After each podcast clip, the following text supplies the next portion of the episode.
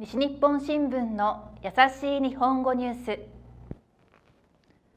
コンビニで働くカナダ人がお年寄りを助けた。ジョン・アンドリュー・サビルさんは32歳のカナダ人です。福岡市のコンビニで働いています。日本に5年住んでいて日本語がとても上手です。9月30日店に76歳の男性が来ました。男性は4万円分の電子マネーのカードを買おうとしました。ジョンさんは心配になったので男性に「どうしたんですか?」と聞きました。そして警察に電話をしました。誰かが男性のお金を取ろうと思ってカードを買うように言ったことが分かりました。ジョンさんはお客さんを助けることができてよかったですと話しました。